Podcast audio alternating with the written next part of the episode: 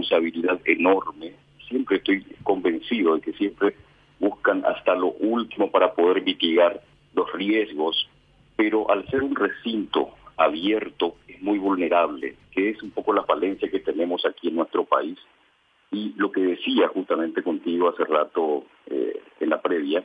es que es cierto, Paraguay en los últimos 10, 12 años ha crecido muchísimo en infraestructura, en tecnología,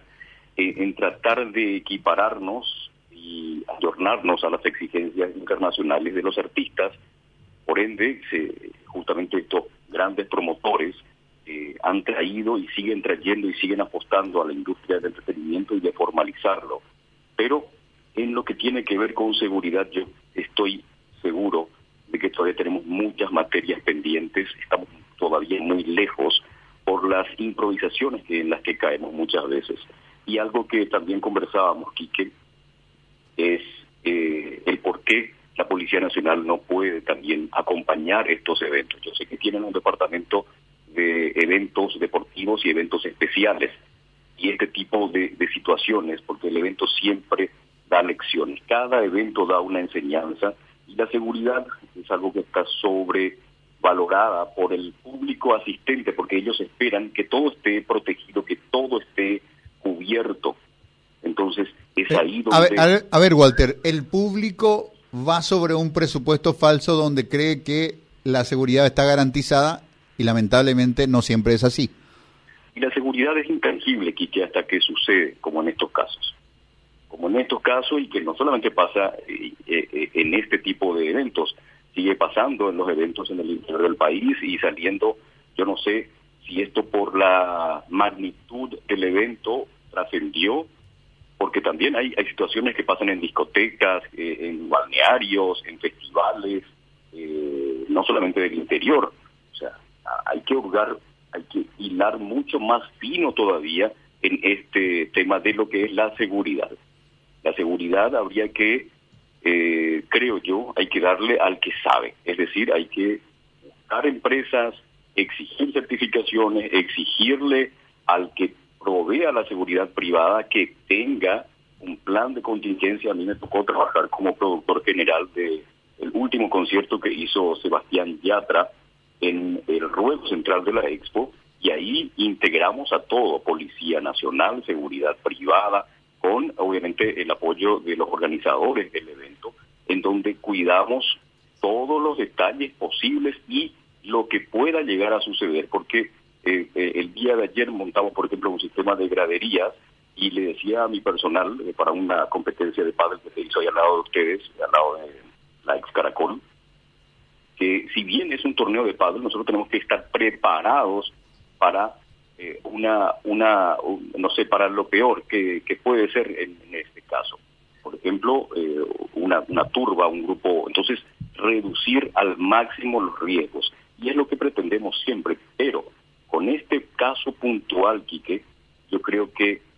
eh, es, un, es muy fino el hilo de lo que sucedió ayer, porque por más que hayan hecho cateos, controles, y como es tan abierto el lugar, es tan vulnerable la seguridad, pudieron haber ingresado como por, por la muralla inclusive sus armas, porque es difícil de controlar el 100% de ese recinto. No sé si Walter, ¿crees que, sí, claro, con mucha atención, Walter, ¿crees que este es un parteaguas que de aquí en adelante todos los organizadores de espectáculos, todos los municipios y en algún lugar de la comandancia de la Policía Nacional, Ministerio del Interior, están estirando el freno de mano porque hay que instaurar una, un protocolo 2.0. No sé, e, esto seguramente le golpea muchísimo a, a Coto Nogués. Yo no quiero ser ave de mal agüero, pero creo que si parte de la concurrencia dice yo me fui para un espectáculo y tuve que salir corriendo, se me perdió el celular, me caí, pasó un mal momento, me subió la presión, no vi a todos los artistas, devolveme mi plata, creo que eh, Coto va camino a otro lío muy grande que puede comprometer el asunciónico, pero si se va a hacer el asunciónico seguramente ya tendrá que ser con nuevas pautas de seguridad, Walter. Eh, es lo que te decía aquí, que eh, cada evento deja una lección, esta es una lección muy dolorosa, que nos afecta a todos, a todos los que intentamos llevar adelante el negocio del entretenimiento del país y sé que Coto habrá hecho un esfuerzo gigantesco para poder mitigar todos estos riesgos, pero como te decía, el, espacio es tan abierto, tan vulnerable, que, que, pudo haberse filtrado por cualquier eh, parte, si, si no, puedo imaginarme, pero esto no es algo que sucede solamente en nuestro país, el, el post, el qué va a suceder después con el negocio del entretenimiento. Pasó en Manchester con un concierto de Ariana Grande en una arena con recintos cerrados, en donde hubo un ataque, una explosión se produjo justamente en ese lugar y fallecieron 22 personas, ciento más de 100 heridos y obviamente a partir de ahí también el mundo del entretenimiento hizo unos ajustes en lo que tiene que ver con los sistemas de control de armas, control de... Eh,